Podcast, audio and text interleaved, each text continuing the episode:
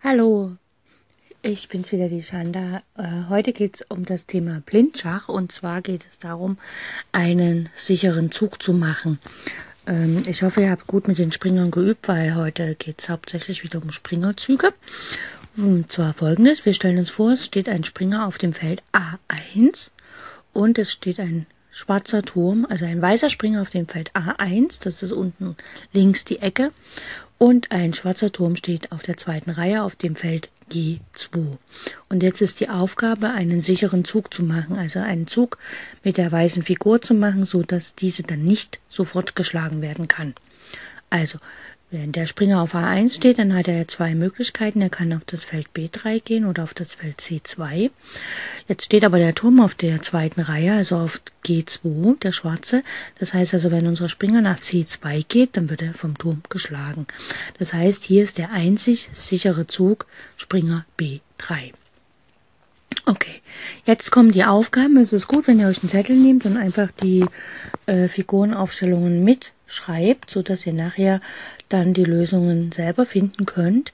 Wenn ihr gut seid, könnt ihr es auch gleich, nachdem ich die Aufgabe gesagt habe, lösen. Und ähm, ja, ist aber gut, wenn ihr es mitschreibt, weil dann könnt ihr selber am Schachbrett nachgucken, was wäre denn die richtige Lösung, weil die gebe ich jetzt mir mal nicht. Das ist äh, das ist ja nur Zügeansagen und es geht hier darum, dass ihr übt und nicht, dass ich übe, weil ich weiß es ja. Okay, also Aufgabe Nummer 1 hatten wir ja schon. Springer A1 und Turm G2, da ist die richtige Lösung Springer B3. Und jetzt die anderen. Stellt euch vor, es steht ein Springer auf A2 und ein Turm auf C5. A2, C5. Wo kann der Springer hingehen, dass er sicher ist? Nächste Aufgabe. Es steht ein weißer Springer auf dem Feld B8 und ein schwarzer Turm auf dem Feld C7. B8, C7. Wo kann der Springer hingehen von B8, dass er nicht von dem Turm auf C7 geschlagen wird? Nächste Aufgabe. Es steht ein weißer Springer auf dem Feld H7, Heinrich 7 und ein schwarzer Läufer auf dem Feld Heinrich 6. Wo kann der Springer hinziehen, so dass er nicht vom Läufer geschlagen wird? Es gibt immer nur eine Möglichkeit. Ja? Okay. Nächste Aufgabe. Es steht ein weißer Springer auf dem Feld G1, Gustav 1 und ein, weißer, äh, und ein schwarzer Läufer auf dem Feld Gustav 2. Wie gesagt, wo kann der Springer hinziehen, dass er von dem Läufer nicht geschlagen wird?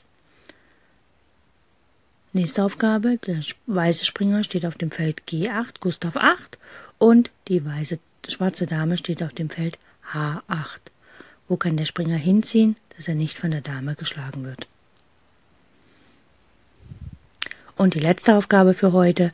Es steht ein weißer Springer auf dem Feld H2 und die schwarze Dame steht auf dem Feld D3. Wo kann der Springer hinziehen, dass er nicht von der Dame geschlagen wird? Das sind die Aufgaben für heute. 2 für 6 Aufgaben. Ich weiß, es ist eine Menge. Nur wenn man langsam anfangen will, Blindschach zu spielen oder wenn man im Schach besser werden will und seine Visualisierungsfähigkeiten erhöhen will, dann muss man üben, üben, üben, üben, üben. Und da sind eigentlich sechs Aufgaben in Klacks. Und wie ihr wisst, die Waves hier auf Encore, die sind fünf Minuten lang. Das ist jetzt nicht besonders lang. Und wenn wir überlegen, wir üben fünf Minuten am Tag ein bisschen Schach, ein bisschen Blindschach, äh, was das leistungsmäßig dann schon bringen kann für die, also wenn wir das jeden Tag machen oder jeden Tag vielleicht sogar zweimal, also die ganze Übung zweimal machen, dann werden wir einfach weiterkommen und fünf Minuten von 24 Stunden, das ist sozusagen gar nichts und wo verschwenden wir den ganzen Tag fünf Minuten? Also wenn ihr wollt, könnt ihr äh, euch Kopfhörer auf die Ohren tun und in der Bahn das hören, auf dem Weg zur Arbeit oder auf dem Weg nach Hause oder auf dem Weg zum Schachtraining, je nachdem. Und dann tut ihr was für euch, für euren Geist, für eure Fähigkeit zu visualisieren. Das ist nicht nur für Schachspieler gut zu visualisieren, sondern ist eigentlich für jeden Menschen gut, weil wenn wir uns Ziele setzen und wir können unser Ziel in einer Form von Bild uns jeden Tag bildlich vorstellen, ausmalen, in Bewegung versetzen, mit Ton, mit Geruch unterlegen, dann manifestiert sich das im Leben eher als etwas, was wir nicht visualisiert haben. Okay, bis morgen wieder. Tschüss.